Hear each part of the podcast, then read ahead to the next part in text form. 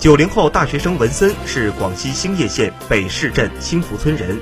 大学毕业后返回家乡，通过承包土地，种起了玉龙草和香水柠檬树。经过不懈努力，创立了兴业县森营种植专业合作社，为本村提供二十多个就业岗位，吸纳带动了七户贫困群众。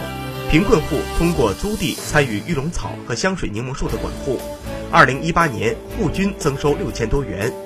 现在累计有十二户贫困户跟着他一起种植玉龙草和香水柠檬树，他免费给大家提供草种和技术，保价回收。